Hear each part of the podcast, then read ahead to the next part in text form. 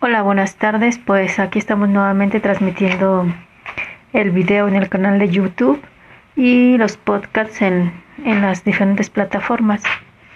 Em, pues una disculpa que no les había estado grabando estos dos días. He estado en algunas actividades y, y pues no me ha sido posible poder hacer estas grabaciones.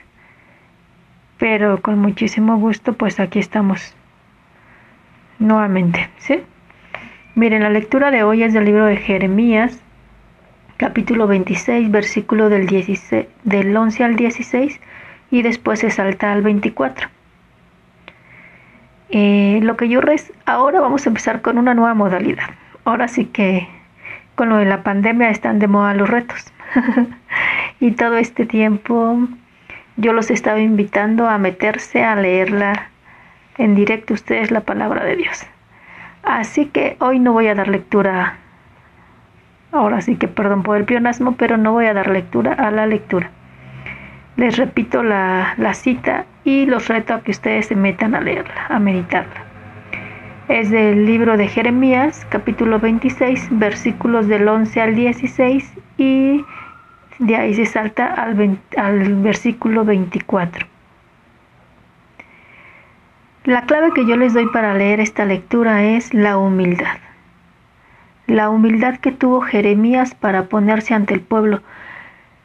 Ustedes se van a dar cuenta que Dios lo manda a una misión. Por supuesto, cuando alguien habla con la verdad, cuando las cosas andan medio mal, quien recibe el mensaje no les parece y a quien da el mensaje así le va. En este caso así pasó con Jeremías. Y fíjense lo que dice.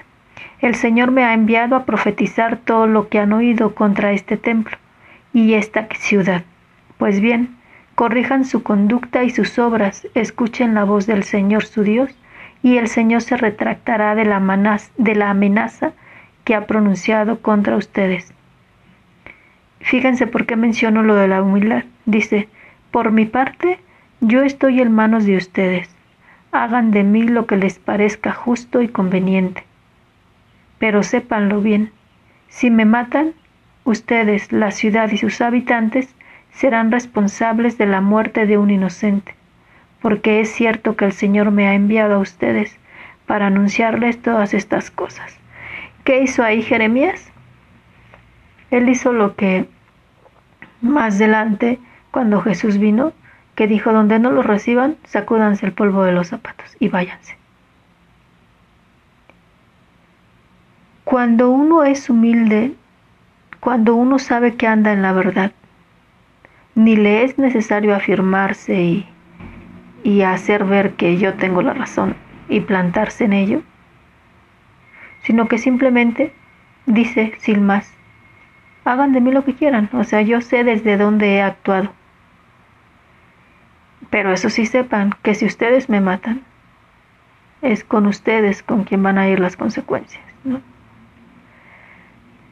Revisen el último versículo. ¿Cuál fue la reacción del pueblo? Porque es ahí entonces donde encontramos la siguiente virtud. La virtud de, de Jeremías fue la humildad. Y el pueblo al escucharlo tomó una actitud. Los invito a que la descubran cuál es. Y cuando uno toma esa actitud, Dios se manifiesta. Los invito a que por el canal de YouTube puedan dejar sus comentarios. ¿Cuál es la actitud que descubres que tuvo el, el pueblo de Dios al ver la, el proceder de Jeremías? ¿Y qué es lo que tú descubres que a ti te está pidiendo el Señor a través de, de esta lectura concretamente, de esta actitud? Y eso se une al Evangelio de Mateo. Te leo el capítulo que es 14 de los versículos del 1 al 12. Los invito nuevamente a que lean esta lectura y descubran la contraparte de la virtud que maneja Jeremías. Jeremías maneja esta virtud de la humildad. Y aquí los dos personajes de Herodes y Herodías su amante, porque no se puede decir que era su esposa, junto con la hija de Heroídas, mantienen otra actitud. Y a partir de esa actitud de fondo es que le dan muerte a Juan el Bautista. Yo te invito a que puedas revisar tu vida y veas cuáles son las actitudes que tú llevas. Confróntalas con una y otra lectura. ¿A cuál se parece más mi vida, mis actitudes? Recuerden, cuando Jeremías le habló al pueblo no le gustó. Muy probablemente cuando leamos las dos lecturas vamos a querer cerrar el libro y irnos. Y decir, a esta monja la dejamos con sus cosas y la escuchamos otro día, ¿no? Como ya una vez le dijeron a San Pablo. Em, pero si no nos dejamos confrontar con la palabra, pues la verdad que nada más estamos calentando la banca. Y al igual de que en la primera lectura, los invito a que descubran cuál era la virtud, cuál era la actitud que tomó Juan el Bautista. No se explica, pero se deja entrever. Y les invito a que juntos podamos construir y compartir nuestra fe, que puedan dejar sus comentarios en el canal de YouTube. Verán qué rico, qué rico es esto, ir caminando ahora sí, como se dice entre un lenguaje religioso, caminar en comunidad y hacer crecer nuestra fe. Y dejar que esta palabra realmente vaya dando fruto en el interior. ¿sí? No es que crean que me estoy lavando las manos y no quiera compartir más, sino que quiero darles espacio a ustedes para que también ustedes puedan compartir de esta riqueza. Muchísimas gracias, Dios les bendiga y los invito a cerrar con el Salmo, con el Salmo 68, que es el que presenta la liturgia de hoy, que ese sí lo voy a, a leer a forma de oración. Sácame de este cieno, no vaya a ser que me hunda. Ponme a salvo, Señor, de los que me odian y de estas aguas tan profundas. No dejes que me arrastre la corriente y que me trague el remolino no dejes que se cierre sobre mí la boca del abismo. Mírame enfermo y afligido, defiéndeme y ayúdame, Dios mío. En mi cantar exaltaré tu nombre, proclamaré tu gloria agradecido. Se alegrarán al verlo los que sufren, quienes buscan a Dios tendrán más ánimo, porque el Señor jamás desoye al pobre, ni olvida al que se encuentra encadenado. Amén. En nombre del Padre, del Hijo, del Espíritu Santo. Amén. Este Salmo 68 nos deja entrever las actitudes o la actitud que tomaron Jeremías y al mismo tiempo Juan el Bautista. Dios les bendiga.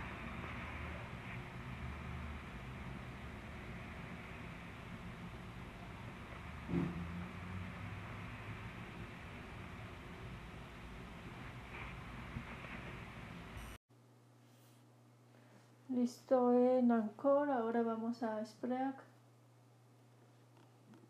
Perfecto, muy bien, ya tenemos las plataformas de podcast y estamos aquí en YouTube.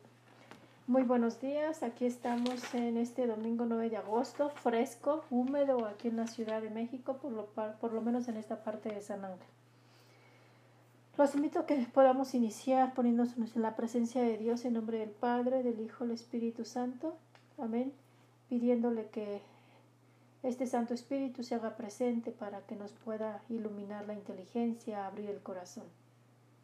Iniciamos con esta antífona de entrada.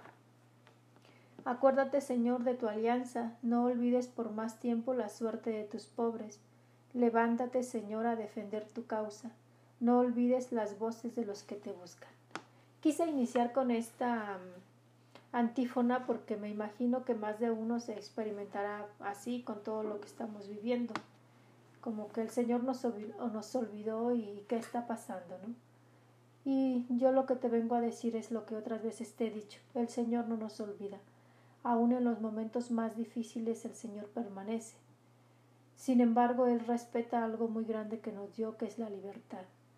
Y si ayer estábamos hablando del poder de la fe, También decíamos que la fe no es algo como magia, sino que la fe actúa a través de la persona. Entonces, si yo le estoy pidiendo al Señor que esta pandemia termine, pues también yo me tengo que hacer responsable de poner los medios que se necesitan para que esto llegue a su fin, tener los cuidados necesarios.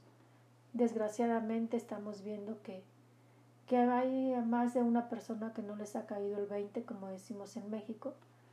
Lo que pasa es que nos escuchan de lugares de Honduras, Ecuador, eh, Guatemala, El Salvador, España, entre otros. Entonces, caer el 20 es así como que apenas, o sea, hay gente que ni siquiera cree lo que está pasando. Desgraciadamente, eh, hasta que no tocan a familia o a un ser cercano, es cuando empiezan a decir, ay, es que yo no creía, ¿no? Em, pues la verdad es que no quise dejar pasar esta cápsula como para hacer mención de lo que estamos viviendo, porque uno va viendo que va, es algo que se va acercando, ¿no? Al menos a nosotras como hermanas, nos llegan intenciones de gente que quizá no conocemos, pero, pero que nos piden oraciones. Sin embargo, ya estamos viviéndolo de forma más cercana. Familiares, hermanas. Eh, ayer murió un sacerdote de la congregación hermana, misioneros del Espíritu Santo. Hoy nos avisan que tenemos cuatro hermanos más o menos infectados también. Entonces, ¿dónde está la fe, no? O sea, que nuestra fe se vea manifestada en obras, de tener los cuidados necesarios y de ante al tocar el dolor, el desprendimiento, pues cogernos más fuerte de nuestro Señor y orar por todos los que la están viviendo más de cerca. Vamos a empezar con el libro de los Reyes, es el primer libro de Reyes, capítulo 19, versículo 9 y después del 11 al 13, o bien lo puedes leer todo parejo, del 9 al 13. Al llegar al monte de Dios, el Oreb, el profeta Elías entró en una cueva y permaneció ahí. El Señor le dijo, Sal de la cueva y quédate en el monte para ver al Señor, porque el Señor va a pasar. Así lo hizo Elías, y al acercarse el Señor, vino primero un viento huracanado, que partía las montañas y resquebrajaba las rocas. Pero el Señor no estaba en el viento, se produjo después un terremoto, pero el Señor no estaba en el terremoto. Luego vino un fuego, pero el Señor no estaba en el fuego. Después del fuego se escuchó el murmullo de una brisa suave. Al oírlo Elías se cubrió el rostro con el manto y salió a la entrada de la cueva. Palabra de Dios. Pues mi primera pregunta sería, ¿cuál es tu cueva? ¿Cuál es el lugar donde te has ido a refugiar? Y el refugio lo podemos entender como un lugar físico, un estado interior, emocional o espiritual, en donde estoy buscando, ¿no? Estoy buscando al Señor, estoy buscando una respuesta, estoy buscándome a mí mismo, estoy tratando de entender toda esta situación que estamos viviendo. Y entonces ahí es donde Jesús se te aparece, el Señor se te aparece y te dice, sal de tu cueva, ¿no? Sal de ese lugar donde estás huyendo o donde te has ido a proteger porque pues esto está sobrepasando. Y quédate en el monte para ver al Señor. Recuerda que el monte y el desierto son los lugares de encuentro. Entonces el Señor hoy te dice, sal de tu cueva, muéstrame qué hay en tu interior. Y nos muestran cómo Elías esperaba escucharlo pues en, en formas que no. Así lo hizo Elías y al acercarse al Señor vino primero un viento huracanado que partía de las montañas y resquebrajaba las rocas. Pero el Señor no estaba en el viento. ¿Cuál es en tu vida esa, ese viento impetuoso. Se produjo después un terremoto, pero el Señor no estaba en el terremoto. ¿Qué es en tu vida el terremoto? Que esperabas ahí escucharlo y tampoco lo escuchaste. Luego vino un fuego, pero el Señor no estaba en el fuego. ¿Qué en este momento de tu vida está haciendo el fuego donde esperabas encontrar al Señor y tampoco? o esperabas encontrar una respuesta y tampoco la encontraste. Después, al oírlo, después del fuego se escuchó el murmullo de una brisa suave. Al oírlo, Elías se cubrió el rostro con el manto y salió a la entrada de la cueva, donde menos uno espera, ¿no? ¿Y cómo va a escuchar uno una brisa suave? Haciendo silencio. Yo te invito a que voltees a mirar estos tres meses, ya son más de tres meses. Ya, o sea, muchísimo más. Estamos desde marzo, marzo, abril, mayo, junio, julio, agosto. Vamos para completar cinco meses de esta pseudo cuarentena. Y te pregunto, ¿has hecho silencios? Dicen que hoy es cuando más las redes sociales están a tope.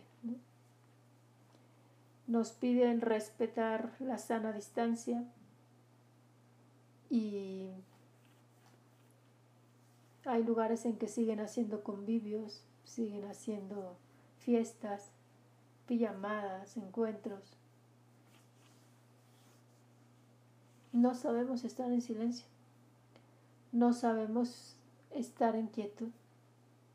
No sabemos encontrarnos con nuestras propias emociones, miedos, tristezas, preocupaciones, congojas. Y así seguimos la lista. Y el Señor hoy nos invita y nos dice, sal de tu cueva, ¿no? Ponle nombre a esa cueva en donde tú te has metido en esta cuarentena porque es algo que nos sobrepasa. A todos, ¿no? Yo me atrevo a decir que ahorita ya no hay familia en la que no ha vivido la experiencia de la muerte de un ser querido. Llámese familiar, llámese ser amigo, llámese eh, compañero de trabajo, de escuela. Ante eso, ¿cómo hemos estado actuando? ¿no? Nos refugiamos, nos escapamos en qué? En la música, en videos, en trabajo. Pero, ¿cuál, ¿cuál ha sido el momento en que nos hemos quedado en quietud y ponerle nombre y poder sentir eso que estamos experimentando? Y desde ahí dejar que el Señor hable. En eso, en una, en una brisa suave. yo te invito a que en este día hagas ese espacio. Ahorita ya los templos están más o menos abiertos. Lo que yo te invito es que si no, aún no puedes asistir a un templo o si eres de las personas que están más vulnerables por alguna enfermedad o por la edad, no es necesario que vayas al templo. Tú eres templo del Señor allí en casa. Em, yo no te lo he compartido, pero pero quiero hacerlo. Eh, estos podcasts, estos videos nacieron precisamente de una experiencia de enfermedad en la que yo estuve, pues prácticamente se cumplieron este lunes 40 días, 40 días de, de estar ahí, de estar experimentándome muy vulnerable, de verdad, muchísimo, muy vulnerable, donde pude tocar pues mi barro, ¿no? Donde pude tocar mi fragilidad, el sentirme pequeña, el, el quererme experimentar como, como niña en brazos de su madre, de su padre, ¿no? de, de lo frágil que me experimentaba. Y que bien puedo decirte que para mí hoy puedo decir gracias, ¿no? Gracias porque en medio de esa vulnerabilidad nació esto. Nació la idea de, de compartir la palabra de Dios a través de los podcasts, primeramente los podcasts y después ya los videos de YouTube. Y donde hay muchas personas que me han dicho gracias ¿no? por las reflexiones. Y de eso pues es gracias a Dios, ¿no? Y donde a mí misma, ¿no? O sea, muchas veces se los he dicho, compartir con ustedes la reflexión de la palabra de Dios es, es acercarme a Dios, acercarme a mi persona, a mi historia y desde ahí seguir dando vida. Pero ¿por qué te comparto esto, no? O sea, porque para mí fue enfrentarme, ¿no? Enfrentarme a mí misma, a estar en un encuentro con Dios, conmigo, en estos, en estos días donde me sentía yo muy frágil. Y que verdaderamente puedo decir, Señor, pues fue mi desierto, no fue mi cuarentena, no como, como tus 40 días en el desierto, como los 40 años en el desierto del pueblo de Israel, donde me permitiste eh, tocar varias partes importantes de mí, donde me permitiste recordar tu alianza, ¿no? tu amor inquebrantable, tu amor fiel. Y donde me permitiste tocar mi persona, ¿no? mi vulnerabilidad. Y desde ahí seguir respondiendo. Y es eso, ¿no? O sea, es desde ahí donde nace el decirte, sal de tu cueva. Sal de tu cueva y y suelta aquello que tienes agarrado, aquello donde tú piensas que vas a encontrar una esperanza, donde tú piensas que vas a encontrar quizá una respuesta rápida y que te atrevas a hacer ese silencio para poder escuchar en la brisa suave a tu Señor, donde te atrevas a, a escuchar en silencio tu propia voz, ¿no? aquello que nunca te has atrevido a escuchar. Y desde ahí pues me gustaría compartirte que pasáramos a lo que es el Evangelio de Mateo, ¿no? En este solamente te lo nombro porque es algo que ya meditamos y que quisiera invitarte a que tú lo meditaras. Mateo 14, versículo del 22 al 33. Es este pasaje donde eh, los discípulos suben a la barca, Jesús los manda por delante y los deja ir solos, ¿no? Pedrito y los demás se mueren de miedo. Y aunque Pedro le dice a Jesús, mándame ir a ti, en un primer momento logra hacerlo, ¿no? Pero después al llenarse de miedo, pues empieza a ir a irse de pique. Y eso va en conjunto con lo de la primera lectura, ¿no? ¿Cuáles son tus miedos? ¿Cuáles son tus preocupaciones? ¿Y qué es lo que te está haciendo hundirte? Y lo que te invito es que te le lances al Señor y lo abraces, ¿no? Y, y dices, pues no solamente mándame a ti, ¿no? sino permíteme estar pegado a ti, porque solamente contigo es que yo podré seguir adelante. Pues es domingo, te invito a que rescates este día para que te metas de verdad a la palabra y, y dejar que el Señor te hable en esa brisa suave. ¿sí?